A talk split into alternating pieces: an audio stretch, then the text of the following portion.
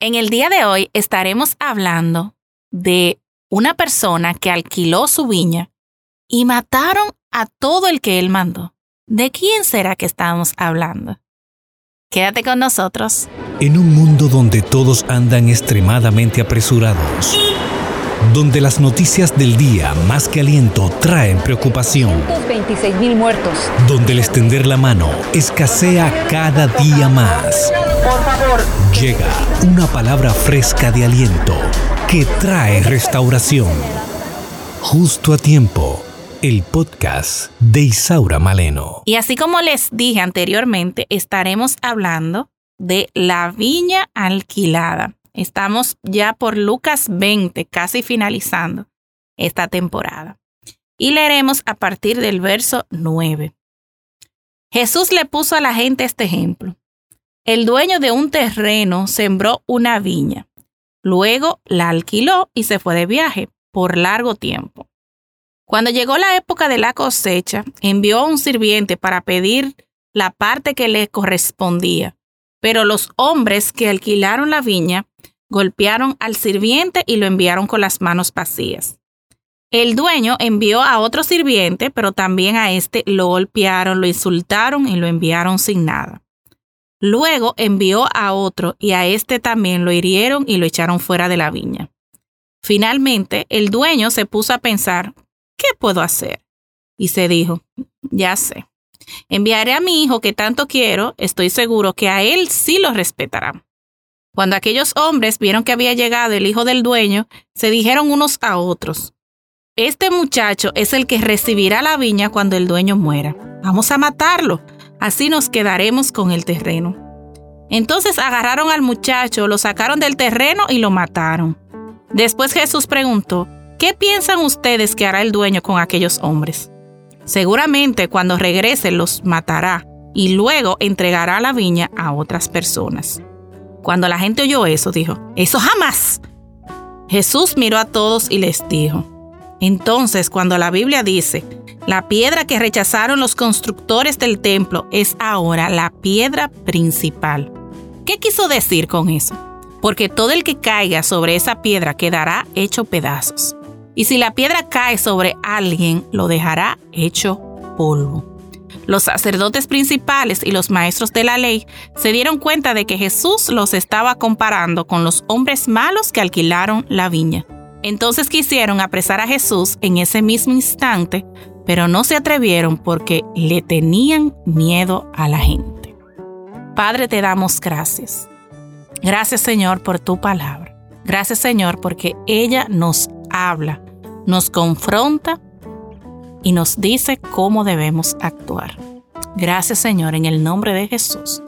Amén y amén.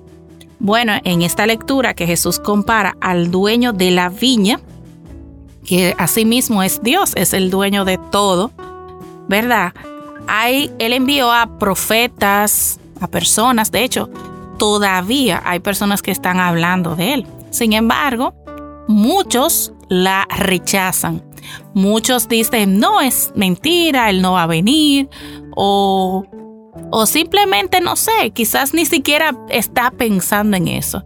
Sin embargo, el Señor ha enviado personas una y otra vez que nos enseñen el camino. Sin embargo, nosotros estamos, como dice aquí, lo estamos desechando, lo estamos rechazando.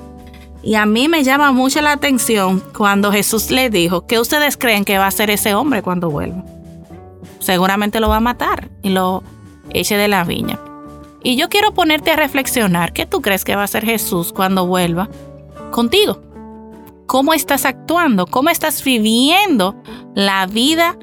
Bueno, tú puedes decir, bueno, es que yo no soy creyente, yo no voy a la iglesia. Sin embargo, yo quiero decirte que eso no se trata de que tú vayas a la iglesia o que no. ¿Qué tú piensas que va a hacer el Señor con tu vida cuando Él regrese? ¿Qué tú piensas? Y tú podrías decir, no, eh, dicen que Él vuelve, tiene mucho tiempo diciendo que Él va a volver y nunca vuelve. Como yo les digo a las personas, el día que tú mueras ya, hasta ahí llegó tu última oportunidad. Pero Él sí vuelve y vuelve por cada uno de nosotros. Ahora, Algunos, como yo digo siempre, se irán con él y otros no. ¿Hacia dónde tú te vas a dirigir? ¿Hacia dónde vas? Va a depender mucho de tus actos, de tus acciones, cómo te estás comportando. Reflexiona. Yo creo que es momento de reflexionar y cambiar de actitud. Cambiar todas esas cosas que tú sabes que están mal. Porque Dios a cada uno de nosotros nos dio ese discernimiento espiritual. Aunque tú no hayas ido a la iglesia, todos sabemos lo que estamos haciendo mal y lo que está haciendo bien. Así que comencemos a poner de nuestra parte. Y no seamos como ese grupo de personas, como dice la lectura, que lo que estaba era confabulándose una con otro para matar a todo el que vaya a anunciar, sino que seamos de la parte del remanente que busca agradar al Señor en todas las cosas. Ora conmigo. Señor, te doy gracias. Muchas veces, Padre, yo sé que nosotros estamos actuando como esos líderes religiosos, que somos personas que te conocemos, sin embargo, con nuestras acciones te negamos. También yo oro, Señor, por todo el que aún no ha decidido servirte a ti. Y si en el día de hoy tú pusiste en su corazón escuchar este programa, Padre, que sea un momento para decidir, Señor, servirte a ti. Ayúdanos, Señor, a obedecerte en todo. Ayúdanos a agradarte. Ayúdanos a vivir una vida rendidos a ti. Oramos en el nombre de Jesús. Amén y amén. Búscale ahora cuando puede ser hallado, como dice su palabra. Dios te bendiga abundantemente y hasta un próximo programa. Gracias por escuchar el podcast Justo a Tiempo de Isaura Maleno. Sintoniza todos los programas en Spotify, Apple Podcasts, YouTube, Google Podcasts. Esto es una producción de Isaura Maleno y AD Producciones.